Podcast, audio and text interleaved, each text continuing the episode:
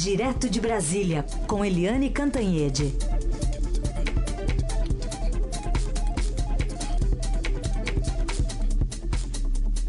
Oi, Eliane, bom dia. Bom dia, Heisen. Bom dia, Carolina ouvintes. Bom dia, Eliane. Bom, começo perguntando para você uma dúvida, inclusive, de ouvinte que mandou já a pergunta para a gente assim que saiu a confirmação do nome do novo presidente da Petrobras no governo de Jair Bolsonaro. Aqui o Carlos Eduardo fala o que significa uma mudança de comando na Petrobras a essa altura do campeonato. O escolhido de Paulo Guedes é um bom nome, Eliane Cantanhede. Bom dia, Carlos Eduardo, bem-vindo aqui à nossa Rádio Dourado. Um, olha, se há uma coisa que o Bolsonaro está acertando é, é, essa decisão dele de delegar poderes para o Paulo Guedes, que era o posto Ipiranga agora vai ser efetivamente ministro, super-ministro da Economia, ele está delegando para o Paulo Guedes a decisão de escolha sobre os nomes que vão compor a equipe econômica do futuro governo. E esses nomes são todos nomes que vêm sendo aplaudidos pelo mercado financeiro, é, pelos, é, pela indústria, pelo comércio, até pela agricultura. Né? Então, uh, o nome do novo presidente da Petrobras, Roberto Castelo Branco, com certeza será bem recebido. Ele é um homem de mercado, tem pós-doutorado na Universidade de Chicago, foi, é, foi diretor do Banco Central, foi é, diretor da Vale do Rio Doce, já foi do Conselho Administrativo da Petrobras, ou seja, ele tem as credenciais é um homem moderno, um homem liberal, assim como as outras indicações. A gente pode falar aí rapidamente, né? Porque é, semana passada saíram os nomes de Roberto Campos Neto, que é, como o nome diz, neto do, do grande ícone aí do liberalismo econômico, é, o senador, o senador é, ex-ministro da Fazenda, embaixador Roberto Campos. É, e também saiu o nome do Mansueto Almeida, confirmando Mansueto Almeida na Secretaria de Tesouro. São todos nomes, né, assim como Joaquim Levi também no BNDES, são nomes que têm muita experiência. Né? O Roberto Campos Neto é um homem só de área privada, ele não tem experiência de governo, mas todos os outros têm experiência de governo, de iniciativa privada, conhecem bem ah, o buraco em que se meteu o Brasil e sabem aí, tem aí os diagnósticos e tem as receitas de como é, sair. O, o Paulo Guedes chegou a pensar em manter o Ivan Monteiro na presidência da Petrobras, mas o próprio Ivan Monteiro foi reticente, diz que teve que tomar muita medida dura, que teve grande desgaste, acha que estava na hora de sair. E o Ivan Monteiro está cotado para a presidência do Banco do Brasil, vai fazer dobradinha então com Roberto Campos Neto para o Banco Central. A equipe econômica está ficando é, bem arredondada, bem bonitinha e com um detalhe importante, sabe, Carlos Eduardo, é que o presidente Michel Temer, apesar de todos os problemas que a gente conhece, vai deixando a economia já aí é, engatinhando, é bem colocada para sair desse buraco, porque os indicadores vêm melhorando nessa reta final. Então, uh, Jair Bolsonaro assume em 1 de janeiro com a economia dando já sinais de melhora e com uma equipe apta a, uh, enfim, para desenvolver o país, recuperar empregos, que é o que todo mundo quer. Vamos torcer, né? Isso aí, só um complemento. O Estadão hoje ainda está falando sobre especulações para o Ministério de Minas e Energia. Esse ainda não está definido, né, Eliane? E tem até políticos, parece de olho, né? Leonardo Quintão, José Carlos Aleluia. Vamos aguardar para ver se vai ser um perfil técnico também, né? É, o, é. uma das coisas complicadas aí na montagem do Ministério é, exatamente nessa área. São duas áreas. Uma é a configuração do Palácio do Planalto. O Palácio do Planalto é, é aquele é um centro de poder e que não cuida apenas da sua própria pasta, né? Quem está lá dentro é aquele que está perto do ouvido do presidente, é aquele que dá conselho, é aquele que vê quando o presidente bate na mesa nervoso, que vê quando o presidente sorri, que interfere em decisões. Então, o Palácio do Planalto é sempre é, muito importante. Você fala, você conclui a sua, a sua, o seu raciocínio sobre a indicação do Roberto Castelo Branco. Pois é, o, eu estava falando uh, já da configuração do Palácio do Planalto e dizendo o seguinte, que o general Augusto Heleno foi deslocado do, da defesa para o Gabinete de Segurança Institucional, o GSI, porque o Gabinete de Segurança Institucional tem assento dentro do Palácio Planalto, ou seja, o general Heleno, que é um, um dos grandes conselheiros do Bolsonaro, vai ficar ali pertinho do gabinete presidencial. O Gustavo Bebiano, que é o, o, um advogado muito próximo do presidente, que acompanhou ele durante a campanha e era presidente do PSL, que é o partido do presidente, é, vai ficar na Secretaria-Geral também no Palácio. Mas tem aí há dúvidas, uh, há dúvidas como a Tânia Monteiro, nossa repórter do Estadão, é, publicou ontem, sobre como vão se organizar e se dividir o Onix Lorenzoni, que vai ser o chefe da Casa Civil, e o general Hamilton Mourão, que é o vice-presidente da República a partir de 1 de janeiro. É, o Onix, como chefe da Casa Civil, está é, sendo, uh, tá sendo deslocado para ser apenas é, negociador, é, enfim, interlocutor com o Congresso Nacional, e o Mourão, que é vice, é, vai assumir uma função que não é típica de, de vice-presidente. Eu realmente não me lembro de outro precedente assim, de vice-presidente da República ser coordenador dos ministros.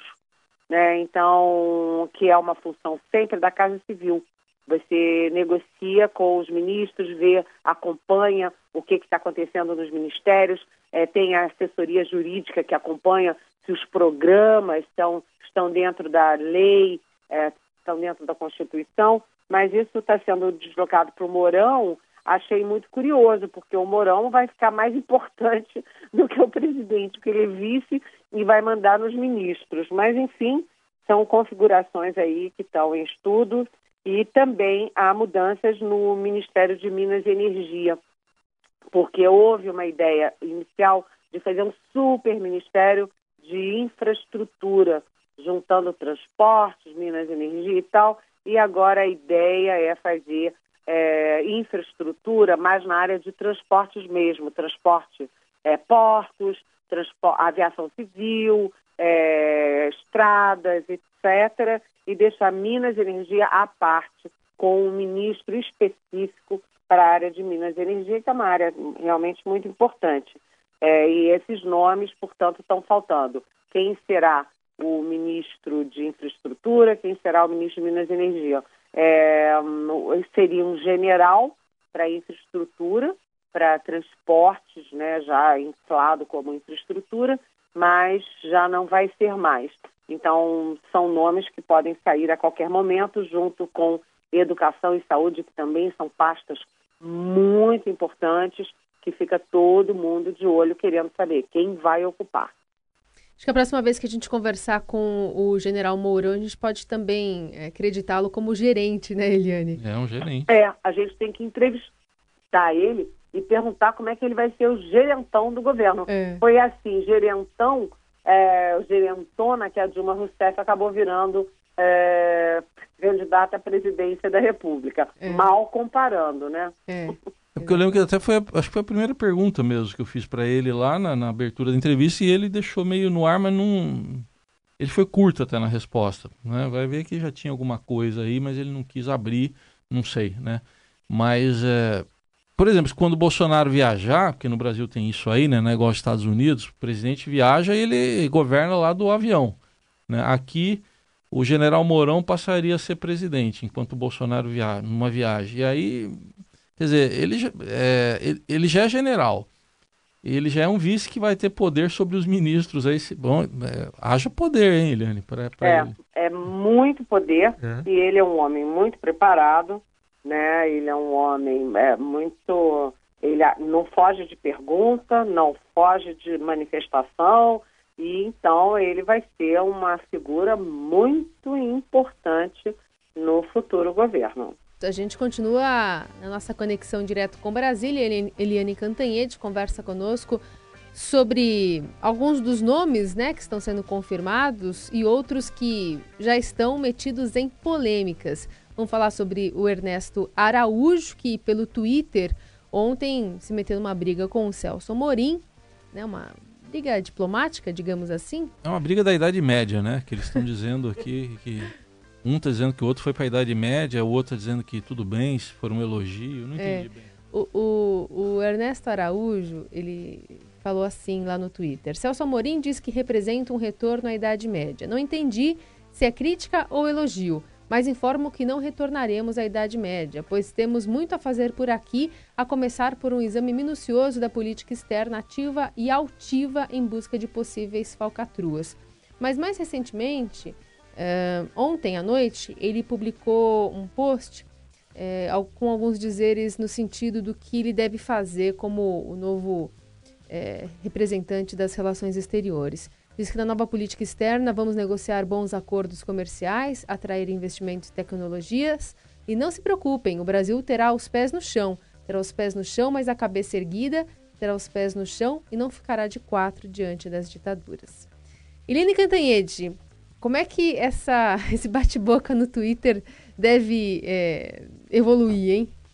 Olha, é, já se não, não se fazem mais é, embaixadores como antigamente, né? É, nem diplomacia como antigamente, porque se fala da Idade Média via Twitter, que é o grande instrumento aí de comunicação, inclusive de comunicação política dos nossos tempos. Agora, aliás, é, embaixador não, porque o, o novo chanceler, Ernesto Araújo, ele foi a ministro de primeira classe no ano passado, mas ele nunca ocupou efetivamente numa embaixada. Tecnicamente, ele ainda não pode ser chamado de embaixador, né? mas o, eu achei curioso, porque ontem na minha coluna eu falei que é, essas discussões de esquerda e direita estão ficando parecendo é, Stan Lee, né? Stan Lee, história em quadrinho, porque a esquerda acha que o- a globalização vai devorar o mundo, a civilização, as criancinhas, etc., e o Brasil junto. E a direita, principalmente a direita representada, é, teorizada aí pelo Ernesto Araújo, que dá arcabouço teórico ao governo do Bolsonaro e às ideias do Bolsonaro, o Ernesto Araújo vê uma confluência entre China maoísta com a esquerda internacional, com abortistas, com ambientalistas, é, enfim, com, a- com a- o vazio cultural da Europa, enfim, isso tudo para acabar com o Ocidente é, e o, enfim, os valores cristãos. E é curioso porque, segundo Ernesto Araújo, é, só Deus pode dar uma solução a essa, esse, vamos dizer assim, essa esquerda que está devorando os valores ocidentais. E depois ele termina dizendo que só Trump, Donald Trump pode fazer isso. Ou seja, ele compara Donald Trump a Deus. E ele ah, foi indicado também para fazer uma, vamos, vamos falar claramente, para botar para quebrar no Itamaraty e acabar com os vestígios da gestão de Celso Amorim, que foi o, o chanceler nos oito anos do eh, então presidente Luiz Inácio Lula da Silva. E agora os dois estão aí batendo boca, né? O Celso Amorim diz que ele tem ideias, que o Ernesto Araújo tem ideias eh, da Idade Média e o Ernesto Araújo eh, ele diz que vai descobrir as falcatruas lá do Ministério de Relações Exteriores. Então a coisa está feia. É, eu primeiro nunca tinha visto embaixador é, diplomata fazer campanha aberta durante eleições presidenciais. E o Ernesto Araújo tinha um blog né, é, que Metropolítica 17, com o número do Bolsonaro, só o número já diz tudo, em que ele fazia campanha contra o PT, chamava o PT de partido terrorista, e a favor do Jair Bolsonaro. Isso é inédito, eu nunca ouvi falar em, em diplomata fazendo campanha publicamente é, via Twitter, via blog ou via qualquer coisa. É, e agora é inédito também bater boca pelo Twitter. Mas eu falei essas coisas todas lá da história em quadrinho, é, capa espada, aquela coisa de todo mundo. É, que, é, são aqueles vilões querendo destruir a humanidade e os super-heróis escalando Empire State, né, voando pelos ares, nadando a quilômetros por hora nos oceanos e tal, atravessando os oceanos para salvar a humanidade. E aí eu pedi, por favor, a gente precisa de pés no chão, né?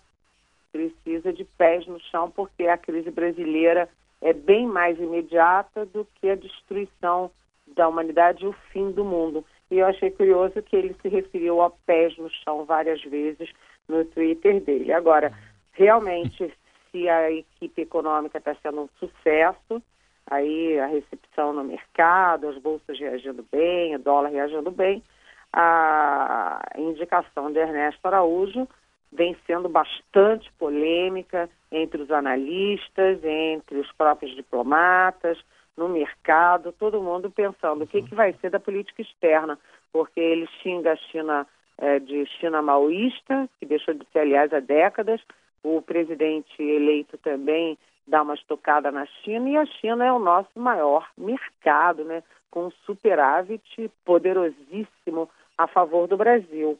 Não, não é um adversário que a gente possa nem enfrentar, a gente não possa nem deva enfrentar, porque é muito importante para a nossa economia, para o crescimento, para investimento e para gerar emprego. Vamos ver. Eu acho que o Ernesto Araújo ainda vai dar muito o que falar. É curioso também, Helene, que ele fala em descobrir falcatruas, mas ele não vai ser sucessor do, do Amorim, ele vai ser sucessor do Aloysio Nunes, que é quem está lá agora, né? É, foi engraçado uhum. isso, né? Eu até perguntei pro, pro general Hamilton Mourão aqui por que, que eles não tiveram mais contato, não se informaram mais é, com o Itamaraty atual, que fez a guinada na direção que o Bolsonaro quer, né, de reaproximação com os Estados Unidos, de, de é, rechaçamento ao regime da Venezuela e tudo. E aí o, o Mourão falou para gente que até foi cotado para chanceler o atual secretário é, geral, que é o, o, segundo do Itamaraty, que é o embaixador Marcos Galvão. Ele até falou isso para gente, vocês lembram, né? Lembro, lembro. Mas é aí que eu descobri que eles têm uma implicância com o Itamaraty atual, porque o Bolsonaro tem horror do Marighella e o atual chanceler, Aloysio Nunes Ferreira, do PSDB de São Paulo, ele é, é apontado, é, enfim, registrado como o motorista do Marighella naquela época do regime militar. E aí é que eu fui entender por que a implicância com Itamaraty. Só que o, o, o chanceler, ele não é de carreira, ele está lá, ele está fazendo um trabalho na linha do que o Bolsonaro quer. E o corpo de diplomatas é um corpo de funcionários públicos de Estado, né? Uh, e está um pavor lá, parece que vai ter uma caça às bruxas, descobrir as falcatruas, mudar todo mundo de lugar, dança de cadeiras, vai ser uma confusão no Itamaraty os diplomatas estão muito ansiosos sobre o que, que vai acontecer. O Eliane, e em relação a pautas, porque o Paulo Guedes ele é um economista bastante liberal, defende uma, uma pauta muito liberal, e o Araújo ele é, ele é contra a globalização. Como é que essas, eh, essas duas vertentes vão, conversa, vão se conversar no, no governo de Bolsonaro, na sua opinião? Olha, se há uma coisa que une a extrema esquerda, a esquerda em geral, e essa direita do, do Ernesto Araújo é que eles são anti-globalização. Só que o Araújo, ele teoriza, ele dá um arcabouço intelectual a tese dele, dizendo que não é exatamente contra a globalização, ele é contra o globalismo. O que, que é a diferença? Globalização é um conceito econômico, né, de, de parcerias comerciais, de transações comerciais entre o mundo, é, facilitando essas, é, reduzindo as fronteiras entre países e blocos. Isso é a globalização do ponto de vista econômico. Claro que eu estou falando de uma forma bem resumida, bem fácil de entender. Agora, ele, ele é contra o globalismo porque ele diz que as esquerdas, ele vê fantasmas e demônios de esquerda em tudo quanto é lugar, as esquerdas é, usam a globalização econômica para é, transformar, pasteurizar o mundo é, culturalmente e politicamente. Então, o globalismo seria o fim das fronteiras culturais e políticas entre os países. Daí é que ele diz que a União Europeia, que a Europa hoje é um vazio cultural, né? Ele aponta o vazio cultural da Europa e, e ele tem ideias assim muito surpreendentes, porque, por exemplo, é, a gente, mas que são muito próximas às ideias do Bolsonaro. O Bolsonaro fala o que vem à cabeça e o, e o Ernesto Araújo dá arcabouço é, teórico às ideias soltas do Bolsonaro. Eu vou citar aqui dois exemplos. Né? Ele é, fala é, no climatismo. Que, que, é o climatismo, segundo o chanceler, o novo chanceler? É o uso da defesa do meio ambiente para, na verdade, é, subjugar as nações, inclusive o Brasil. É, e aí a gente lembra que o Bolsonaro chegou a falar de sair do Acordo de Paris, que é o grande acordo do clima, da sustentabilidade no país, no mundo. Né? Então o, o Bolsonaro fala em sair do Acordo de Paris e o futuro chanceler chama de climatismo a defesa do meio ambiente, é, que é mais alguma coisa que está sendo usada politicamente e, um, e culturalmente para subjugar o Brasil e o mundo. Os dois também acham que é, ele acha, né, o, o, Bolsonaro é radicalmente contra a descriminalização do aborto e o Ernesto Araújo diz o seguinte, que, há um, que as esquerdas criaram o antinatalismo para acabar com o nascimento. Ele escreve literalmente que a esquerda quer acabar com o nascimento de pessoas. Por isso tem o um movimento abortista, é, é, contra a sexualização dos adultos, a favor da sexualização das crianças. É uma ideia, assim, bastante. É, enfim, é, a esquerda quer acabar, usa o clima para subjugar o mundo, usa o aborto para acabar com, com o mundo, é, quer acabar com as esquerdas, usa a globalização para acabar com o Ocidente. São ideias bastante grandiloquentes e que a gente precisa estudar bem para tentar entender, porque são muito curiosas. Muito bem. Essa é a Eliane Cantanhede, sempre conosco aqui a partir das nove da manhã no Jornal Eldorado. Eliane, obrigada por hoje e até amanhã. Tchau. Até amanhã. Beijão.